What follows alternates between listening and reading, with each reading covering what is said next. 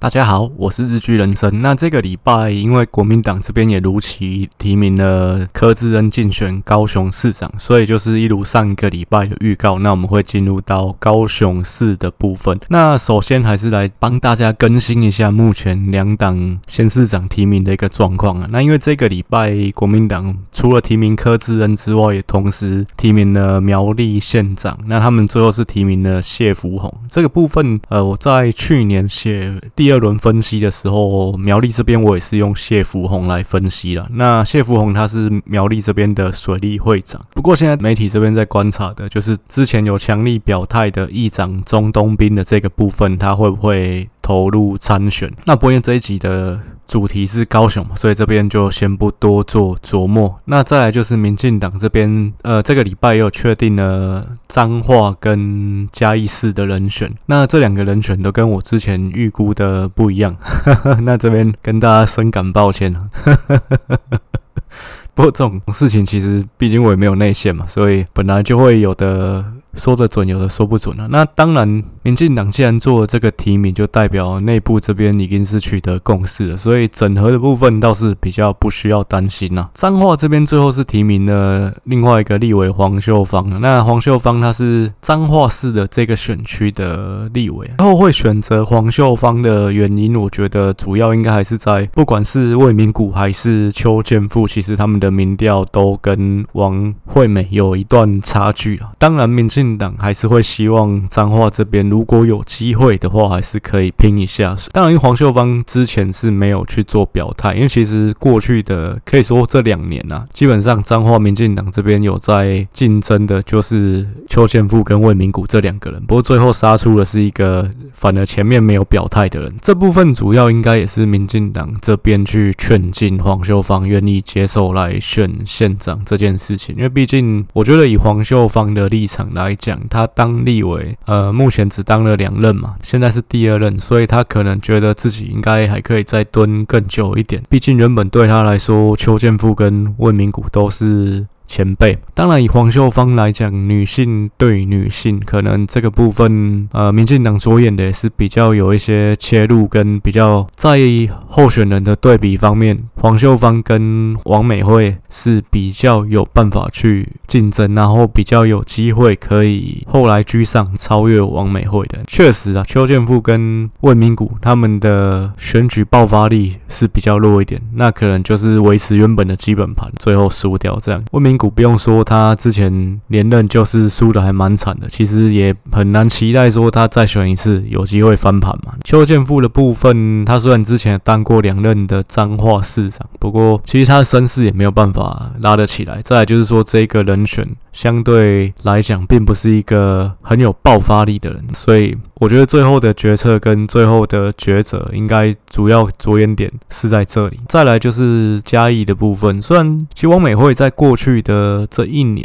他其实也曾经表态过，希望参选市长，不过最后没有选择他。我觉得可能就还是在于他立委一任的任期还没有完成。但嘉义这边最后提名的李俊毅，我反而不是这么的看好，因为毕竟李俊毅其实就是二零二零立委初选输给王美惠的手下败将啊。但过去李俊毅其实也当过两任嘉义市的立委，没有错。不过其实，在立委选举上面，其实整个国民党啊，在嘉义市基本上就是黄敏惠这个强棒，那其他的部分确实主要也是都是要靠黄敏惠在撑啊，所以当然相对来讲，在立委选举的竞争方面就比较弱一点。那在立委选举其实都是跟着总统选举一起选的嘛。那二零一六、二零二零刚好这两次风向都是对民进党很有利，蔡英文也都很强势，所以李俊毅能当两任立委，并不是他强。再来就是说，那之前初选是输给汪美惠嘛，所以。其实他的实力应该就是不如王美惠的，所以嘉义的部分，我反而觉得李俊毅突围的空间不大了。黄敏惠本来就还是很强，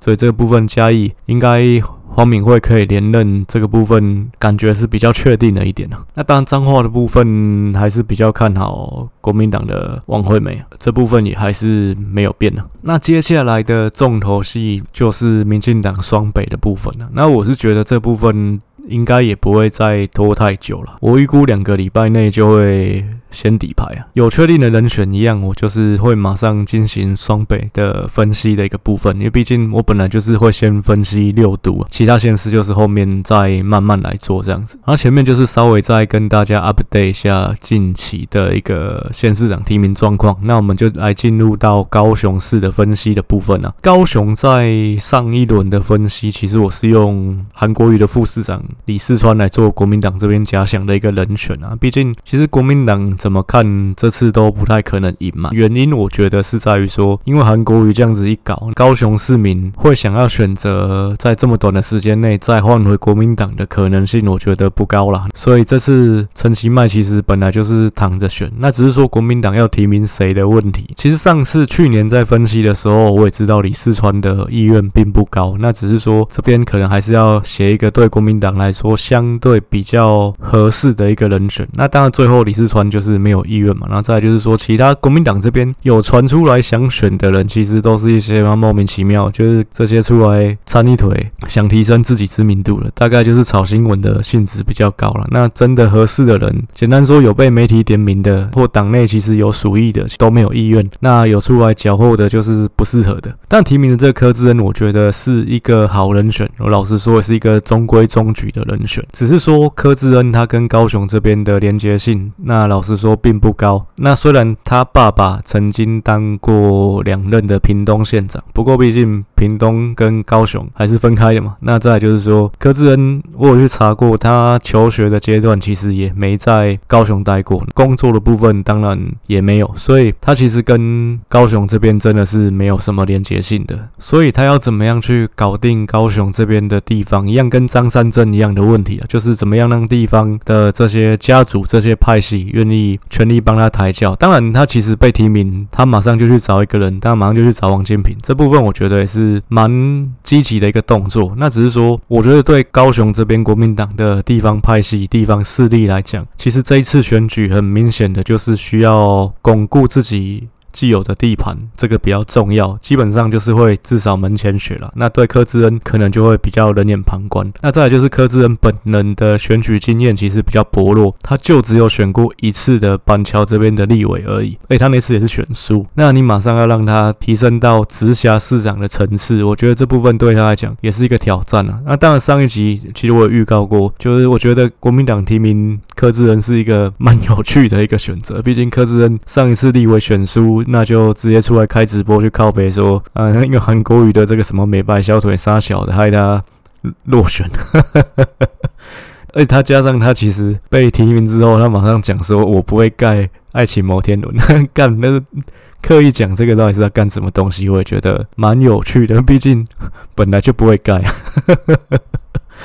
所以这部分当然本来就是需要去炒作一个选举的话题啊，只是这部分我觉得就蛮微妙了。对于陈其迈来讲，我觉得他最重要的是。两个目标了，第一个是他的得票数要超越韩国瑜上次八十九万这个门槛，因为其实你就是要选的比上次韩国瑜才要高嘛，那你这个位置你做的才有正当性。再来就是说你的议会一定要过半，因为其实长期以来啊，虽然二十年来高雄都是民进党在执政，不过高雄市议会民进党只有二零一四年的那一次有实质过半。这个部分其实我之前也有分析过，其实民进党在很多的地方县市都有办法执政，而且甚至都有办法，呃，得票可以过半。那但是民进党真正有掌握议会多数的，那甚至有拿到议长。这个位置的，我可以说，从台湾民主化以来，五只手指头是数得出来的。民进党有可以拿过半的，基本上就是嘉义县嘛，然后再就是台南。那高雄其实也只拿过一次而已。这部分我简单分析一下原因。其实民进党啊，第一个基层上面的人才其实还是比较不如国民党。再就是说，国民党有蛮多很强的地头蛇，那有很多地方势力、地方家族的这个部分，所以本来选议员层级级的选举本来大家就是看人，不是看党的。在这样的情况下面，民进党基层人才库比较缺乏。虽然呢，民进党选举的技术啊，从那种什么提名的策略、提名的席次，那到议题的操作各方面，其实我觉得都是炉火纯青。但是民进党这么会选举议员的部分，我觉得在这种主客观条件下面，就算在这个县市可能基本盘是可以赢国民党，不过议员的部分真的不是那么容易可以过半。其实我们。去看历史的选举资料库嘛，也可以去加说民进党在各个地方的议员的得票数跟那县市长的得票数，其实你去加一下，大概就知道这部分确实都会有一个 gap，都会有一个落差了。那因为毕竟议员本来除了国民党、民进党，也会有小党，跟也会有一些是无党籍的候选人。那台湾议会的情况，多数这种无党籍的，其实你就可以把它视为是偏蓝的。这部分十个大概七八个都是这样，所以基本上你民进党呢，除非自己真的有办法实质自己拿过半，不然就算说蓝绿不过半，国民党也没过半的话，要拿下议长，我觉得还是很难。这两件事情，得票门槛要超越上次的韩国瑜，跟议会要实质过半，这部分是攸关陈其迈第二任的市长这个位置能不能做得踏实，不是单纯就是面子之争而已，真的是理智的问题。接下来我们分析蓝绿基本盘的一个部分啊，一样我是用六十八趴的投票率去计算，国民党这边在高雄的基本盘大概是五十八万票左右，民进党在高雄这边的基本盘大概是六十六万票左右，这个基础都是用韩国瑜的得票去乘以九十五趴，蔡英文的得票去乘以六十趴这样的基础下计算得来的。那中间选票的部分大概是三十二万票左右，那以比例来说，大概是蓝的三十七趴，绿的四十二趴，中间选票占二十一趴左右。那蓝绿之间的差距其实大概就是只有五趴左右而已啦。高雄严格说起来，它只是一个浅绿的城市，它并不是像台南这么深绿。因为毕竟我们去看历史的选举啊，高雄市的部分就是市区的部分，多数情况都是五五坡比较多啊。只是高雄县的部分，民进党会有一些优势。那所以整体来说，民进党在高雄的优势不会到太大。在之前，其实前两轮的分析我也都提过，这一轮还是再提一下。毕竟每一集多少都会有一些新加入的听众嘛。历届高雄市长啊，基本上都是大家意料之外的人。拿去，那这个部分是从谢长廷开始就是这样的情况，因为我们回头去看一九九八的市长选举，其实那次是台湾选举史上可以说民调差距最大，然后最后选出来的结果跟民调最不一样的一次选举，因为那次选前的民调，谢长廷都大概只有十几趴而已，真的是完全被吴敦义碾压，但是选出来之后干呢，谢长廷翻盘了。当然有人会说这个原因是因为白冰冰选前。录了一个控诉坏人的录影带，这是二十几年前的事情。不过我还印象蛮深刻，那个时候还国中而已。看到这个新闻，想说干，谢长廷真的凉了。那个时候没有“凉了”这个名词，谢长廷的选情应该凉透了。那不过最后反而因为这样翻盘，但有人认为是因为吴敦义去操作这个东西，让大家觉得格调很低啊。不过我觉得，如果原本不是咬得很近的话，其实光你这个录影带是没有办法翻盘的。所以第一次就是谢长廷。跌破了大家的眼镜。那第二次呢，就是二零零六的时候，因为那次选举大家看好的也是黄俊英嘛，因为那个时候民进党发生了那个高捷案，就是陈其迈他爸陈哲南的事情，所以其实民进党在高雄那次选情是很低迷的，陈局那次选也是一路落后，最后就是靠着这个走路工，这个什么抓到了。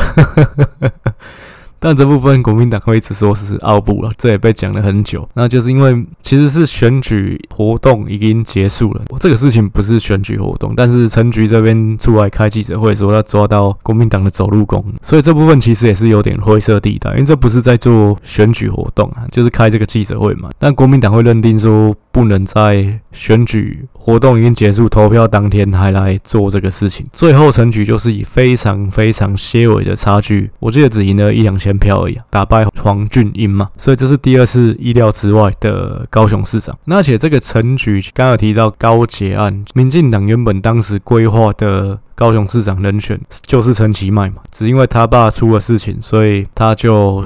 下来了，不然原本那时候谢长廷北上阻隔，那就是让陈其迈代理高雄市长。所以其实二零零六的部分算是转了两圈了。就原本大家觉得这一局大概就是陈其迈的局啊，只是峰回路转。那最后民进党出了这个高捷案的事情，让大家看好国民党的黄俊英。那民进党这边也换将，变成是陈菊出来选。最后陈菊也顺利翻盘了。这一局我觉得就是转了两圈了。大家看好的人选从陈其迈转到黄。俊英最后当选的是陈菊，再来陈菊当了十二年的高雄市长，那包括县市合并之后。当了两任。其实当时二零一八也没有人想说。民进党会丢掉高雄市，所以尽管呢，韩国瑜一路走来就是声量非常高，那其实一直到八九月之前，民调对民进党来说是死亡交叉，对韩国瑜来讲是黄金交叉。到这之前，其实民进党都还老神在在，觉得高雄怎么可能会丢掉，怎么可能会输给韩国瑜这种搞笑咖？那结果。最后干嘛？真的输给了韩国瑜，那时候韩国瑜就是第三个意料之外的人选。所以一路走来，高雄市市长的人选其实一直都在跌破大家的眼镜，最后都是意料之外的人成为了高雄市长。这是我们回顾高雄历史上一个比较有趣、比较特殊的地方。我这边其实部落格一样是整理前面三届的得票情况，就所以这个部分有兴趣还是可以到我的方格子来看。不过这部分就是要先订阅了，所以我这边还是。再先工商一下，那我的县市长分析这部分是全部会写二十篇文章，总价是三百块，就不是一篇就三百块，因为你点进去，可能有些人会有这样的一个误会，我这边也稍微澄清一下，三百块是可以看整个系列，就是总共二十篇的文章。过去三届选举，其实二零一零那次算是比较特殊，因为杨秋兴这边脱党参选嘛，那最后杨秋兴反而票还比。黄昭顺高这部分，另外就是杨秋兴最后他抢的票是蓝的票，这也是大家比较意想不到的地方了。不过我这边也解说一下，其实之前应该也都讲过。二零一零年这次我是这样看，我用我们去比对，包括基本盘的部分，然后包括陈局的得票、杨秋兴的得票，我认为啦，其实杨秋兴在县区的部分，毕竟他当过两届高雄县长嘛，他其实还是有抢到一些绿营的选票。这点其实从陈局在一些非常深绿的高雄县乡镇，他的得票还是只有五成左右或五成多一些。那这部分。其实过去来讲，民进党可能是轻松可以拿到六成以上的这些区域，杨秋兴其实还是有抢到一些。民进党的选票，那只是在高雄市的部分，我认为杨秋兴是没有拿到民进党的选票，这部分陈菊是顾得还蛮好的。那当然，最后陈菊的一个得票整体拿到五十三趴，在有杨秋兴出来缴获的情况下，我觉得也算是选得很好。因为那次一般选前的认定是陈菊还是会当选，只是没有办法过半。那最后他也过半了，这部分就让。蓝营没有话说。那在杨秋兴的部分，他的这一仗带来的一个效应，就是说，后来这十几年来，蓝绿双方在县市长层级的选举都没有再发生过重大的分裂，因为大家都看到，你自己跑出来选，其实就是一个政治自杀的行为。因为杨秋兴后来，其实在政坛上面也没什么分量了。当然，可能有些人不会这么认为，就认为杨秋兴还是有一些话语权的。不过，杨秋兴因为他跳出来选这件事情，让他后面政治路就走死了。那当然，上一次选举他是有出来挺韩国瑜嘛，不过挺完之后马上又说他后悔了。不过，其实对韩国瑜来讲，杨秋兴也是无关痛痒啊。其实，如果当初杨秋兴不要自己脱当选，那当然当时他是觉得，如果陈菊当选，就是会再当八年嘛，所以他也没办法等八年。然后再来是说，民进党当时是在野党，其实也拿不出什么资源来安抚他。但我觉得，他如果留在民进党，最起码陈局当选，应该副市长的位置会给他。然后再来就是说，立委的部分，以当时的民进党来讲，也有一些空间。其实怎么样，我觉得都有他的位置。那当然有听过一个说法，说当时陈局是要对杨秋兴赶尽杀绝。我刚刚说的这一些都不会给他。但我不是民进党的人，但我觉得陈局应该是不会做到这么绝的一个人。而且其实过去来讲，陈菊跟杨秀清关系也不错，因为这次选举。也奠定了说陈菊就是高雄王的这一个角色，毕竟他算是赢得很漂亮，而且成功稳住民进党这边的阵脚，那没有产生实质上的分裂，就是没有办法让杨秋兴来抢到绿营这边的选票。打赢这一仗之后，陈菊又经过四年的经营，就是他也成功整合县市各方的资源。二零一四这一次，他是拿下七成的选票，那这部分其实也是非常空前、非常压倒性的一个得票。那这也。证明说，因为他原本是高雄市长嘛，他也成功把他的手伸到高雄县里面去了。因为我之前前面几集大概讲台中、讲台南的部分也都有提过，其实台湾这几个县市当时的一个合并，这个新任的市长他要做的努力是算蛮辛苦的，毕竟过去来讲县的部分，乡镇市长都是民选的，那乡镇市长他有一定的民意，所以说很多时候在县的时代，政令是出不了县政府了，就是没办法真的完全落实到乡镇市。当你从县变成市，那这些地方从乡镇市变成行政区，我觉得在整合上面都是需要一定的时间跟一定的努力，才有办法去做到这样的事情。那城区有办法把整个高雄县完全掌握在他的手下，我觉得这这这个部分他的治理能力是。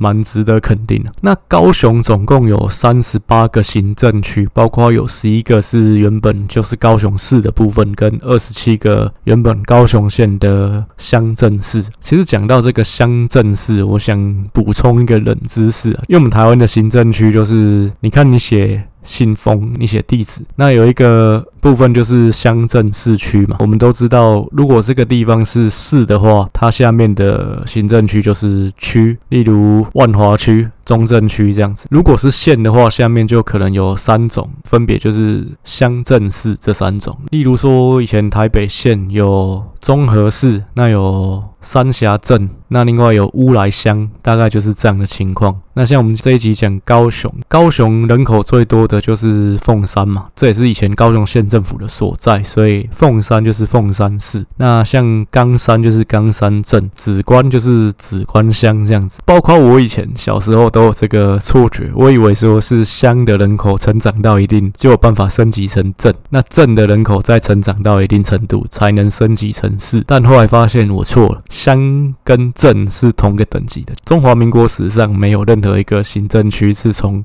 乡升级到镇的，那但是有乡升级到市的，乡跟镇简单说是一样，是同等级的。那为什么叫乡？为什么叫镇？是因为它是承袭日据时代的地名，就是日据时代，如果是这个地方叫做什么庄的话，国民政府来了之后，就是变成是什么乡。那如果你原本的地名叫什么丁，例如西门町的那个丁，如果是丁的话，就会变成是什么镇，大概是这个样子。那如果你要升级成市，也就是县辖市的话，我记得门槛是人口十五万人啊。不过台湾有两个地方是例外，一个是太保，一个是埔子，这两个地方都在嘉义县。那为什么这两个地方人口不到十五万可以升级成县辖市呢？因为县辖市的条件除了人口之外，还有一个就是，如果它是县治之所在，就是简单说，县政府所在的地方，它就可以是。市，因为当时嘉义是因为原本的嘉义市它独立升级成省辖市嘛，所以嘉义县县政府就必须要再重新找一个地方。后来决定的地方是太保市啊，所以太保就升级成市。但是呢，其实嘉义的另外一个地方埔子，它的人口比太保更多。那如果太保升级成市，谱子没有升级的话，谱子人会被送，所以最后两个地方都升级成四。那这是一个冷知识，大概讲一下。那高雄这边其实还是一样，呃，其实你去看整个高雄的地图，它是一个比较长条形的一个很像狗骨头这样的一个形状，有一些地方就是比较靠山的。包括有三个原住民乡，就是茂林、桃园、那玛夏。那这些地方当然不用说，都是深蓝的。那另外比较靠山，就是不是到平地的地方，这边就是有几个区域是客家乡，例如说美浓、甲仙、山林这些地方，它其实就是也是一样比较靠山，只是没那么。深山里面，其实客家人不是只有在桃竹苗这边呐、啊，客家人在南部也有一些，大概像高屏地区，你会看到有一个名词叫做六堆啊，六堆其实就是高雄跟屏东这边的一些客家的聚落，他们合称叫做六堆。那为什么叫六堆？因为真的有六个堆啊，他们叫前堆、中堆、后堆、左堆、右堆、先锋堆，大概就就是这六堆。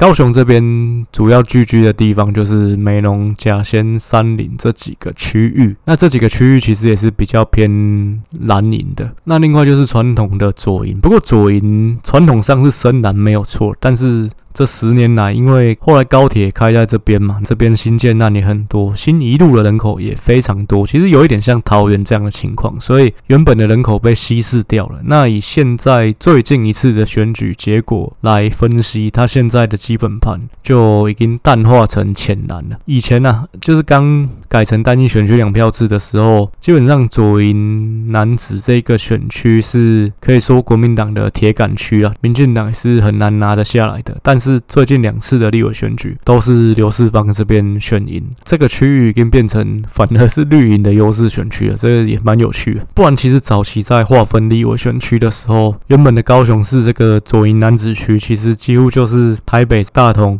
士林区的对照。台北的大同士林区是号称台北市的绿营保留区嘛，高雄的左营男子就是高雄的蓝营保留区，可以说是对应的。但是现在这个区域也绿化了。那民进党比较优势的区域就还是一样，我之前讲过，山边比较偏蓝，海边比较偏绿，这跟他们原本的颜色是刚好相反。像原本市区的三民啊、前镇、小港、旗津、盐埕这边都是民进党的优势区。另外，其实原本的高雄县比较偏北的这边。像这个什么桥头。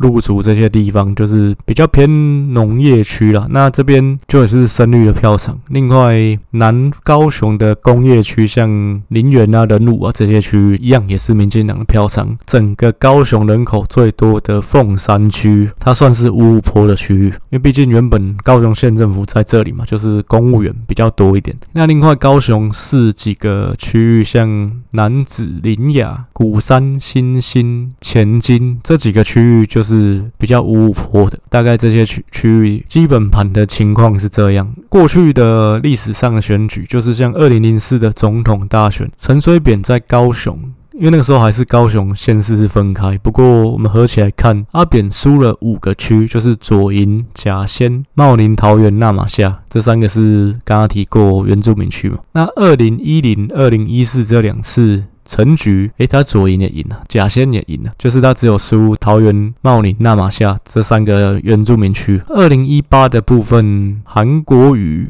基本上多数选区都赢了。其实陈其迈确实兵败如山倒，陈其迈只赢了十个区域，那这十个区域当然都是深绿的。那另外，其实高雄县有一些是也是深绿的区域，但最后韩国瑜也以非常些微的差距赢了陈其迈，例如说像燕巢，还有像鹿竹啊、湖内，还有像这个仁武。这些区域其实原本基本盘都是深绿，都是民进党可以领先国民党十趴以上的。那但是上次的选举，韩国瑜还是用很些微的差距在这些地方领先陈其迈。那整个高雄最深绿的区域就是在桥头，其实桥头就是发生过桥头事件的。那桥头事件是什么？这可能可以 Google 一下，我这边就先不补充了。另外还有一个桥头旁边的梓官乡，啊不，现在是梓官区了，也是。蛮深绿，所以上次罢韩的时候，这两个区域就是 投票率最踊跃的地方。其实我爸爸的故乡就是在高雄的梓官啊，当然我是在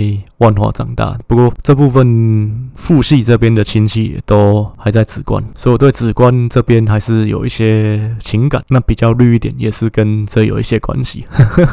好，那我们这边就是接下来。分析的是国民党的一个部分啊，其实一样，我们都是有分析三届的一个得票状况。以过去前在前面两届，二零一零黄昭顺那不用说，因为他的得票被杨秋兴瓜分了，杨秋兴最后是过来抢国民党的票，所以黄昭顺就是输个头头头嘛。各个区域其实都是破盘，这也不用我讲，因为这次选举杨秋兴的得票比黄昭顺好，所以让马英九、金溥聪他们觉得，哎，这小子是一个可以。投资的对象感觉可以以一制一啊，以律制律，所以我们就吸收杨秋兴吧。最后没想到把杨秋兴吸干了。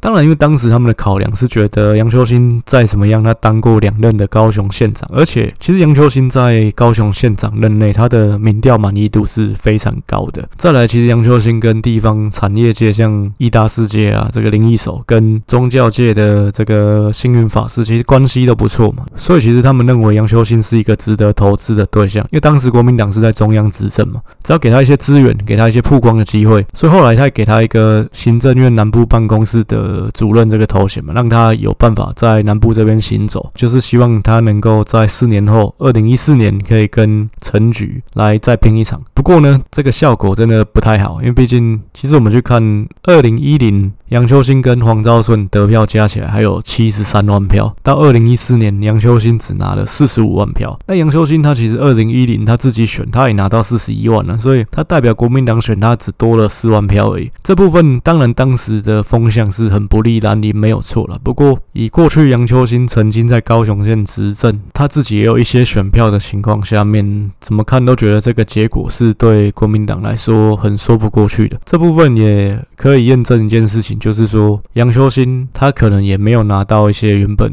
属于国民党的选票。那毕竟可能国民党的地方也没有接纳，也没有认同杨秋兴。那所以杨秋兴呢是选大多数的行政区的，他其实看开出来票也只拿到蓝营基本盘的八成左右。而且其实二零一四他不是用五党去选的，他是代表中国国民党。当然这部分我觉得你以民进党身份当过两任高雄县长的人，你下一次选。哎，变成是中国国民党，这其实怎么看也是觉得有一些违和感的。当然，这个失败，我觉得。也是情理之中的事情，也就是说，他的这个案例让他最后两面不讨好，失去他原本的支持者，再来蓝的这边可能也没有接受他，所以后来其实真的就没有人敢像杨秋兴这样干了。我前面提过，这十年来两党在县市长层级的选举就没有发生过重大的分裂，但这一次其实国民党有可能在嘉义县提名林国庆嘛。这部分算也是另外一次以绿治绿的策略，不过我觉得这部分是因为林国庆他真的走投无路了，他真的在绿的这边是毫无机会了，所以他跟国民党结合这部分，我觉得是情理之中的事情。那但是他要有办法当选一样，我觉得也不是很看好。再来就是韩国瑜的部分，其实韩国瑜上次真的是创造了一个很大的惊喜。那他讲了那句“高雄又老又穷”，其实这句话也是打在高雄选民的一个心坎。上可以说就是在高雄人的伤口上抹盐，抹得很彻底，所以最后大家觉得有感觉了嘛，那就投给他。韩国瑜，你去看他的得票，对比国民党的基本盘啊，他在县区选的比市区更好。那这部分跟王金平出力甚多，我觉得也有很大的关系。毕竟上一次可以说了，因为蓝的地方势力讲真的闷了非常久。我前面也说过，整个高雄基本盘蓝绿大概就是差五趴而已。但是国民党过去二十年其实都是被压在地上摩擦。那可以说上一次就是真的闷了太久的蓝营基层整个爆发开来，所以最后韩国瑜也算是踩在这个爆发的浪头上一飞冲天。就是这我觉得是相辅相成的，就是韩国。也激发了这些闷了太久的蓝营地方基层。但我老实说，我觉得台湾真的就是一个很小的地方，南北的纵深其实很浅，高铁又拉近了南北的距离，所以说就台湾没有办法在台北之外发展出第二个核心呢。在这样的情况下面，人口啊、资源啊，都是会往北部这边去倾斜。我觉得这是谁来做高雄市长都没有办法避免的事情。那当然，上一次有一些原因，可能是钟摆效应，那也可能是说民进党在初选的时候真的太过张扬，就是感觉让大家觉得民进党已经把高雄视为一块痙攣了，怎么样都是民进党的囊中物。这种感觉当然对中间选民的观感也非常的不好。那所以韩国瑜的这个效应就像滚雪球一样，越滚越大，最后整个压垮民进党。那另外上一次的选举，其实高雄这边很多年轻的选民啊，也是用那种很像二零一四台北人在打胜战，要把连胜文拉下来的这种。感觉这种心态在看待高雄的市长选举，他们会把台北的柯文哲投射到高雄的韩国瑜身上，会觉得这是一个哇非常另类的政治人物。他们希望复制二零一四台北选举的结果，把民进党这个怪兽推倒，让他们觉得这很好玩。那最后好玩的就是自己。当然，其实我选完之后，尤其刚刚提到，我也算是有高雄背景的人。我爸的家族就是高雄人，我有去跟一些亲戚聊，其实真的大家都觉得这是很瞎的一件事情。我觉得这是一个妈的喇叭嘴，然后整天讲些五四三，最后干喇喇，喇到变成哎、欸、还赢了十五万票，这真的是蛮夸张的一件事情。任何一个正常人，我觉得都不不应该会选择。韩国语啊。其实我本身也是一个蛮嘴炮的人，但我以我自己来看呢，我会觉得，当你一个人你在那边嘴炮的时候，其实讲到最后你在攻杀小，你自己都不知道。其实我觉得韩国语就是这个样子。但我我在讲 Podcast，我知道我在讲什么。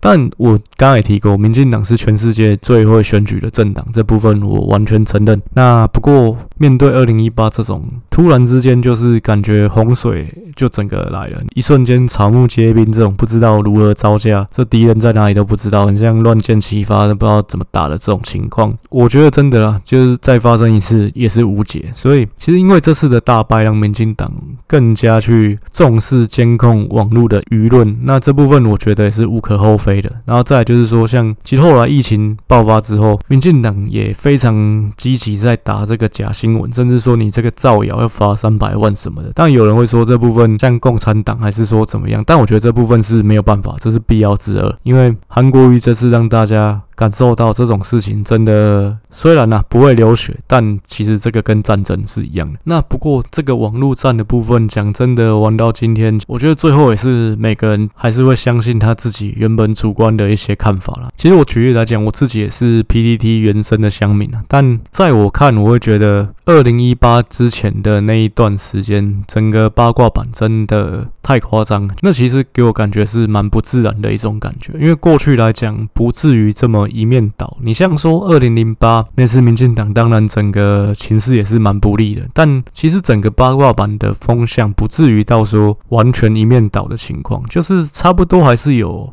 可能五五坡，或者是蓝的这边还是大一些，那当然绿的不会说没有人支持，但二零一八真的是完全到一面倒，真的就是你突然讲一个说你觉得民进党也没这么差，那马上会一堆人出来把你干爆，压在地上打的那种情况，这我觉得在过去自然的网络世界或甚至现实世界，其实这是。不太可能发生的事情。当然，这种事情我刚刚说演变到最后变成是，你就相信你自己的相信。因为你现在你去问支持蓝白阵营的人，其实包括我的很多朋友，他们都认为八卦版的世界才是真实的世界，有养网军的是民进党。所以这个部分就变成是，其实最后大家还是看你怎么去看待了。那其实包括一直到今天呢、就是其实八卦版跟早期的八卦版，那真的整个风向是完全相反过来，反而原本。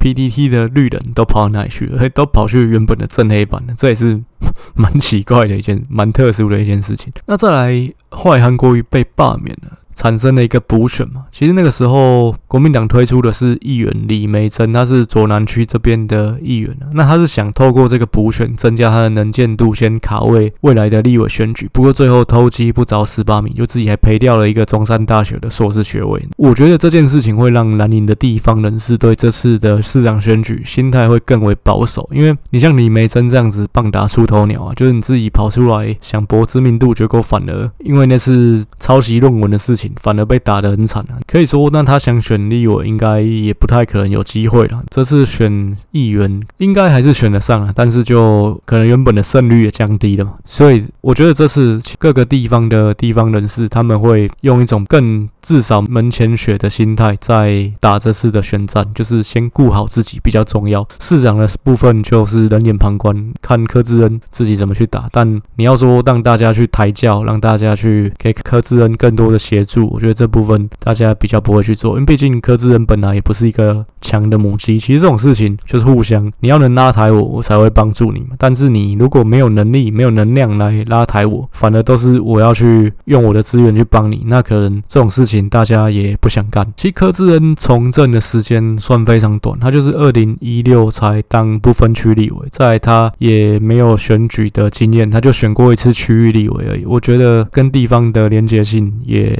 很低。我之前是认为说，国民党会连同侯友宜跟卢秀燕同时提名，因为其实侯友宜跟卢秀燕其实到现在都还没有正式提名啊。那我觉得他们三个会一起，就是可以拉抬高雄市这边的声势。不过最后并没有这样做，那最后反而只有朱立伦在唱独角戏，在拉抬柯志恩。那我觉得这部分可以观察的点大概两个。第一个就是柯志恩真的能量不高，那真的太小咖了，所以他在这一局当中能起的作用，我觉得。不会太大。那没办法激起太大的火花。然后再来就是说，可能侯友谊跟卢修远也不是很想鸟。朱立伦啊，这种事情里头呛牙牙，虽然够细命，我顾好我自己的选情比较重要。那整个国民党怎么样，让你朱立伦自己去玩吧。毕竟你朱立伦想选总统嘛，并不是我们要燃烧自己来成就你。我觉得对这两个大诸侯，他们的想法应该是这样。那再来民进党的这个部分呢、啊，刚刚提过陈菊，他二零一四拿到将近七成的选票，我觉得这是一个后人难以企及的一个标杆呐、啊。就是其实陈其迈这次要选，你也不用想。说他可以选到陈菊这样的一个票数，他大概就是能够尬掉韩国瑜上次九十万左右这个门槛，其实就很强了。那陈其迈上次输几个原因嘛？第一个，我觉得他自己跟选举脱离太久了，因为他其实原本二零一二就是要选三民区的立委，那只是后来党内协调嘛，他最后让给陈菊的外甥李坤哲，那他去不分区，那就是因为他进去不分区，他连续两次都没有选举，也让他丧失经营地方的一个机会，所以他跟选举真的也脱离了有点久。那再就是说，但党内本来也有一些矛盾嘛，因为毕竟初选虽然最后是没有爆发什么难看的争议啊，可能大家也没有吵得很难看，但是因为毕竟当时是去蔡英文介入去把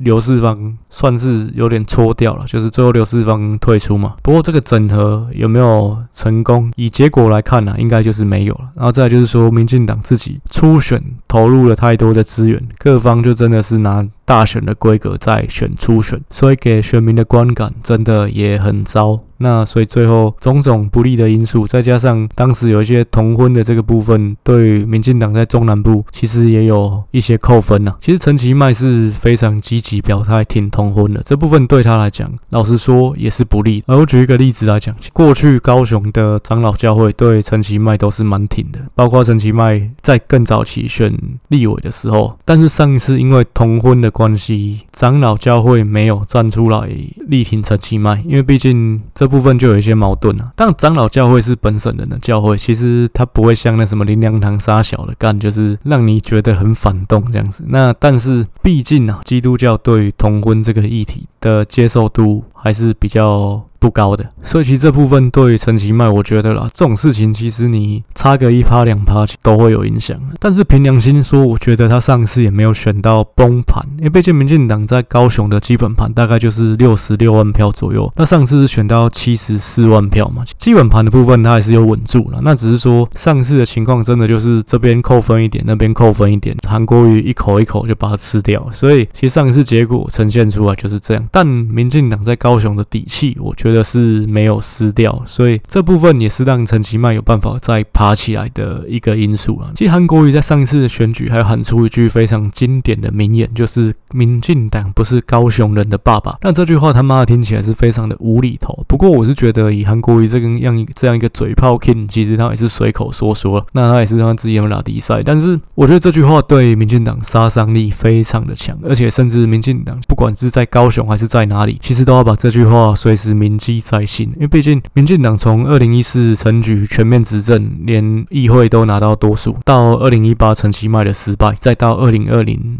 罢韩成功补选胜利，可以说从山顶到山谷，再从山谷到山顶。但是民进党在高雄的底气大概就是七十万。票上下，因为包括陈其迈在选补选，大概是拿了六十七万票左右嘛，这是民进党的底气。陈菊拿到九十九万票，当初罢韩大概拿到九十四万票，这部分其实有大概二三十万的选票，都是来自中间选票。那民意如流水啦，我是觉得只要这二三十万人站在你的对立面，选民才是你你的爸爸。不管对任何政党、任何政治人物啦，就是选民才是你们的爸爸。然后再补充一点关于赵。天领啊，在大概一个月之前，啊，有一个听众他私讯来跟我讲一个事情，他是跟我说他听了我前一轮之前在讲高雄的节目，我讲到赵天林的部分，他觉得不是很能同意。不过我这边还是再澄清一下，就是我之前讲赵天林是讲说，我认为他才是霸韩这个事情的最大受益者，因为这个听众是跟我说，就是以他知道的情况，其实赵天林一开始是反对霸韩的，那只是最后出来割到尾，因为毕竟他。他怕说罢韩会对民进党这边反而会有一些反作用力，或甚至其实是对他本人不是这么好。只是最后名气整个起来了，就是整个高雄大家一片罢韩的声浪，最后赵天麟才跑出来割稻尾说：“诶，那我们一起来罢韩吧。”大致上他跟我回馈的事情是这个样子。但其实我之前的分析，我主要讲到赵天麟的部分是讲说他才是最大的受益者，因为简单说，他可以提前四年去抢这个位置嘛。毕竟原本其实不管有没有罢韩啊，二零二二陈其迈选高雄市长，第一个他都是当然的候选人，再就是说他也一定能赢，只是因为这个。补选，所以他提前两年去做这个位置。其实对他来讲，他要面对的是一个不完整的任期，再就是要面对的是一个百废待举的残局。然后，而且他这个市长最多只能做六年。那反而赵天麟他可以在二零二六就出来抢这个位置，不用等到二零三零。其实这几年赵天麟当民进党高雄市党部的主委，他也是用。市党部的资源在拉拔他自己的人马，其实这部分也让这次民进党在高雄的初选有一些争议啊。像新潮流其实就对赵天麟很不满。那最后，其实赵天麟他培植的新人总共有四个，那只有两个人在初选当中顺利出现，而且其中甚至有一个是用妇女保障名额赢的。所以，其实赵天麟这次初选可以说不是很好看。而且，其实后来这个高雄主委的位置也是被新潮流系拿走，最后是凤山区的立委许志杰他弟弟来当。那可以这么说，新潮流系一定未来的四年会全力防堵赵天麟来抢这个位置。所以陈其迈这个市长未来的四年在平衡党内派系这件事情上面也一定要有所琢磨，就是这部分也是他的挑战之一。那还是前面讲过的那件事，就是陈其迈他选连任，那连任一定不是问题，只是有两个目标。他他一定要达成第一个，议会要过半，那拿下议长；再来就是说，他的得票一定要大于韩国瑜上次的得票。那这关系到他的位置能不能坐得稳，也关系到他未来的历史定位。那最后来讲一下这个第三势力的部分。其实上一次二零二零的立委选举，民众党跟时代力量在高雄的部分区得票，我觉得都不是很好了，都低于他们全国的平均。因为民众党全国平均是十一趴嘛，那时代力量是八趴，那他们在高雄分别只有九趴跟七趴而已。他们一样也是在乡村，像这个什么原住民乡啊这些或客家乡得票就都比较低，比较市区当然会比较好一点。不过其实上次民众党在高雄有提两个了，只是这两个区域看起来得票也没有因此而比较高了。可以说民众党在高雄大概就是不太行。那我觉得这部分也代表柯文哲在高雄不太行，这也是他要选总统，我觉得这是一个硬伤，这也是他面对的问题。然后另外。稍微讲一下，就是上次民众党在市长补选提名的这个是具有亲民党籍的吴益政啊，那他也是议员，最后只拿下四趴嘛，所以让民众党那时候被算是四趴党。不过这个吴益政这次他是用无党籍参选，他没有代表民众党，也没有代表亲民党，我觉得这是一个蛮值得关注的地方。那是代表什么事情？代表用民众党参选没加分嘛，所以你就没有想要用民众党选。我觉得这是可以这样解读了。再来，其实像吴益政，他本来就现任议员嘛，他本来就有自己的票源，所以他也没必要去蹭你民众党的光环。民众党这次提的五个人都是新人啊，那知名度都不是很高。我是觉得要选上可能有点拼啊，就不像台北啊。我觉得民众党在高雄可能会全军覆没。时代力量的部分，原本上届就有两个议员，一个就是黄杰嘛。不黄杰退党之后，就剩下三民区的林玉凯。其实林玉凯他是黄国昌的助理出身，不过他原本在跟之前他是一个公务员。但我觉得他是一个非常有理想性的人。那他年纪比我大一些，大概现在四十岁左右。那我觉得他的论述能力，尤其他的文笔其实非常好。再来，他其实对于改革、对于一些社会的事情，有一些他自己的想法，所以我个人是蛮欣赏他。那我觉得他连任应该。该不会有太大的问题。再就是值得关注的一点是，时代力量在高雄提了六个人，包括黄杰的凤山区，他也有提名。但我觉得这部分不是针对黄杰，就不是要赌黄杰。不过我觉得对黄杰当然会有影响。而且其实民进党在凤山也提了四个人，那整个凤山就只选八席而已。所以我觉得黄杰这次其实要连任，我觉得有点拼，因为毕竟凤山本来就是一半一半的地方啊。民进党提四席，代表他们就是想要攻一半嘛，他并没有把黄杰这一份考虑进去啊。其实黄杰就可以算是泛绿啊，整个泛绿在凤山，我觉得应该没有。能力选到五席了，所以我觉得黄杰这次真的要连任，虽然他有全国性的知名度，不过有点不乐观。那当然，我还是希望他选上。再来最后就是这个 PK 表跟年表的部分。那 PK 表因为原本上一次是用李四川来做，所以这次我更新成柯智恩。其实柯智恩各方面的条件，我觉得学历方面陈其迈是医生嘛，所以陈其迈是好一点。但柯智恩其实学历也蛮好的，就就是他也是政大教育系毕业，然后去南加大拿到教育心理的博士，所以这一项我是觉得大概四六婆，就是还给陈其迈还是高分一点，但柯智恩也不差。那但经历方面，柯智恩是比较弱一点，毕竟他从政的时间就比较短嘛。那反而陈其迈其实已经从政快三十年了，他其实一九九六年就选上立委，当然那时候他还很年轻，他还不到三十岁。在年纪方面，柯智恩是比陈其迈老一点。另外就是在地的部分，陈其迈当然就是是一个嘉义高雄人嘛。这个柯智恩，我觉得他不算在地，他是屏东人，而且他包括工作什么的，大部分是在台北比较多嘛，所以在地这块就是他比较弱的地方。那这柯智恩其实他在从政之前，他主要是在大学任教跟做媒体方面的工作嘛。那这部分是他后来参选。那最近有人在讲，我才知道，就是他以前有主持过一个社教节目，叫做《世界真奇妙》。妙当然，这部节目可能看过，也可能没看过，毕竟那时候年纪很小。这个节目他有拿过金钟奖。那后来他拿到金钟奖之后，就出国再去深造，去南加大念博士嘛。回来之后，他就是在政大。那我看他其实有在淡江跟复大兼课，因为他也当过淡大的学务长。再来就是他有在 TVBS 这边做节目的制作人跟主持人，所以其实算是活跃在学界跟媒体界。其实这样的背景，在过去马英九、金普聪的时代，国民党是很爱的。就是像，其实马英九以前也曾经在南部一些比较弱势的县市，像云林啊，他提名过一个叫吴威志去跟苏治芬选县长。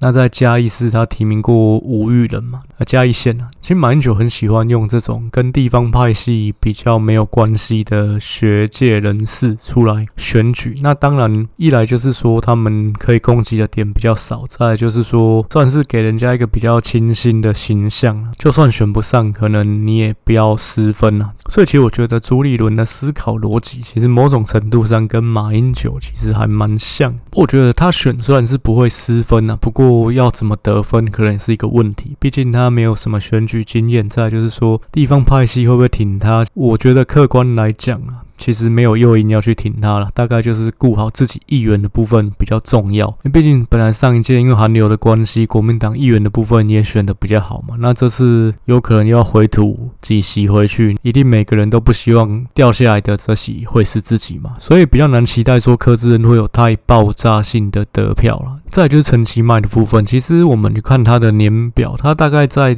阿扁的第二届，就是从二零零四到二零零八这四年当中，他其实可以说。一年换一个职务啊，这部分也是他的路走的比较崎岖的一个部分。因为刚刚前面也提过，其实本来高雄市长这个位置，他二零零六就应该要坐上来啊，只因为他爸陈泽南的关系，让他多绕了十四年，他才终于走上这个舞台。虽然呢，他补选只有拿到六十七万票，不过我觉得其实上一次的补选，他能够把民进党的基本盘都吹出来，我觉得就是站得住脚了。只是看他这次有没有办法。拿到比韩国瑜高的一个得票。其实我们看《天下》杂志的县市长满意度啊，陈其迈，因为他二零二零年的下半年才就任嘛，所以二零二一是他第一个完整年度。那他第一个完整年度的排名，就排倒数第四名啊，就总排名是第十九，他只赢了。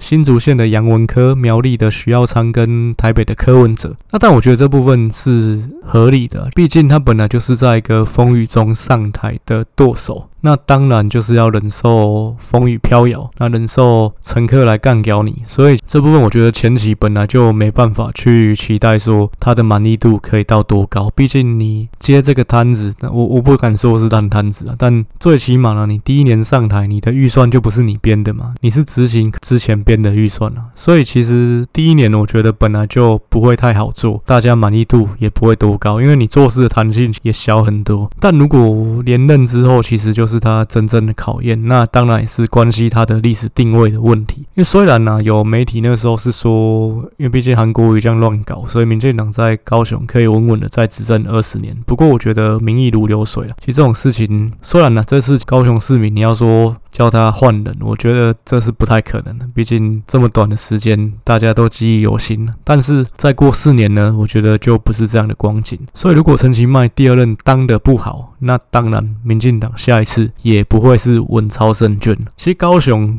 应该还是要分析一下这个激进党的部分，因为激进党的大本营就是在高雄。激进党这是在高雄提了八个议员，其实可以说几乎每一区都提了，包括霸韩四君子的张波阳嘛。这部分对民进党当然也是一个冲击啊。那可以说民进党在每个选区几乎都会有人落在当选的边缘。其实高雄市的议员应该是六十六席，那民进党这是提三十五个。高雄市民进党要过半。老实说，没那么容易。还有一个原因是原住民的问题。像台北市议员的原住民席次就是两个，山地一个，平地一个。可是高雄原住民席次有四个，因为它三个原住民乡嘛，每一个原住民乡就是有一席议员。再来就是有一个平地原住民的议员，所以就是总共有四个是原住民的席次。这四个席次十之八九就是国民党的嘛，所以其实等于你这个选举是四比零开始打，你就是要在剩下的六十二席里面拿到三十三席，你才会过半啊。那民进党这次提三十五个人，其实可以说就是要几乎全部当选才会过半了，所以这个挑战我觉得是蛮艰困的。那再来就是。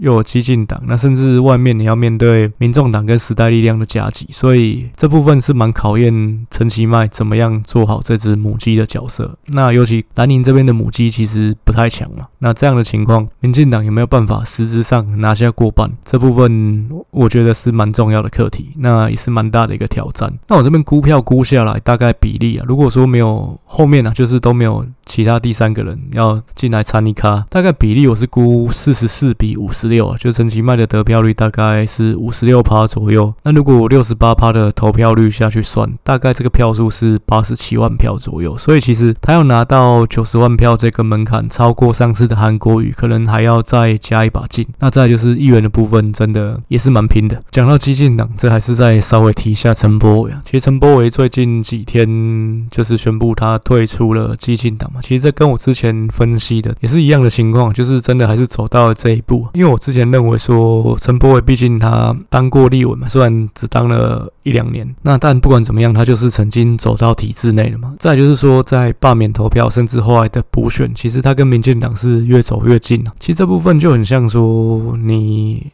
男女朋友，那可能其中一个人他升官了，那可能两个人的眼界啊，或接触的人各方面其实都会有一些差异。这后面其实可能相处上就会产生一些问题。我觉得陈柏伟跟激进党大概就是这样的一个情况。那当然，陈柏伟的下一步就是帮蔡其昌选台中市长。我之前在台中这边的分析大概有提到过，对他来讲啊，他最好的机会应该就是如果蔡其昌真的选上台中市长，他有机会去补他的。那一席的补选，这大概是对他最好的发展，因为毕竟讲真的，你在台中被罢免，你要回高雄，其实感觉有点奇怪。就那你把台中当什么？所以其实他也回不去高雄了，他就是一定要留在台中了。那只是他在台中这边在地的连接又不深，所以怎么样做对他来讲其实是蛮进退两难的。当然。现况来讲，他就是进入蔡其昌的团队，至少可以扮演一个角色。后续来讲，当然大家关注的焦点就还是会落在民进党双北的提名的部分。其实最近林佳龙可以说是动作频频了，但我个人其实对他最近的表现是蛮反感，因为我觉得简单说，也就是扯后腿。他也是建中的嘛，他真的把建中的那种成功一定要在我的那种这缺点，真的是展露无遗啊。那像过去，其实之前我讲过黄国昌，讲过赖清德，我觉得他们都有这样的特质，就是成功一定要在我。林佳龙现在表现的很显然，就是我就是要选台北市长，因为台北市长能见度是最高的，所以我想要你陈时中就是去顾好防疫就好了。再来就是他去讲这个东西，我觉得也蛮差的。就是你也是民进党的人啊，那你再去讲防疫，什么陈时中的仇恨感很高，陈时中就算有仇恨值，也是因为帮你民进党扛才会有这些仇恨值吧？那你去讲他仇恨值很高，你林佳龙在这一场防疫的战争里面，你做了什么？再怎么说了，我觉得陈时中对防疫这件事情，台湾有办法这样子歌舞升平，这怎么样？你说他没有功劳嘛？虽然说后期可能前面的那些好感度都流失了嘛，不过我觉得怎么样，对绿的这一块，起码他是能够凝聚的嘛。在，其实他没有功劳也有苦劳啊，台湾。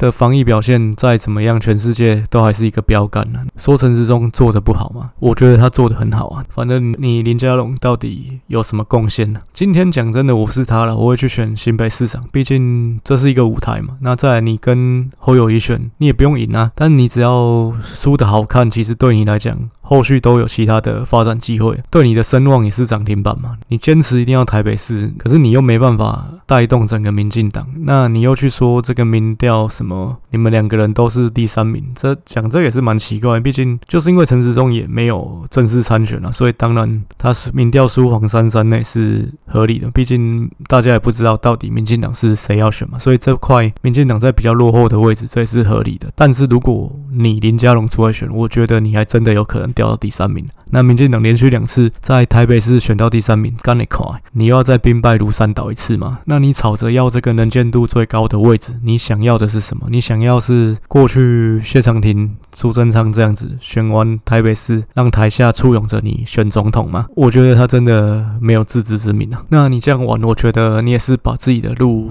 走死了，就真的你让民进党的基层对你观感，我觉得不会太好，这对你来讲也没有好处，因为毕竟本来民进党的基层就非常讨厌背刺的人。那不过后续怎么演变，我觉得这种事情啊，其实一日三秋啊，就是真的最后峰回路转，搞不好林佳龙又接受选新北市，这也不是没有可能。政治上，我觉得没有拍板之前，什么都是有可能的。这一集的节目就先到这边，下一个礼拜我看情况，可能民进党双北的部分不会这么快出来，不过我还是想先把六都的部分都分析完，所以下一个礼拜有可能会先进入一集番外篇来做垫档，一样。最后还是工商一下，就是如果你喜欢我的 podcast，喜欢我的文章，就是还是希望你可以来我的方格子做订阅。最后就是因为老实说，我还有工作要处理嘛，所以其实我每个礼拜产量啊，大概就是一篇文章跟一集 podcast，这大概就很紧绷了。其实越到选举，当然私讯啊留言会越来越多，那我可能真的也没有办法每一则来都做回复，所以我只能说，如果真的有什么问题跟我讨论，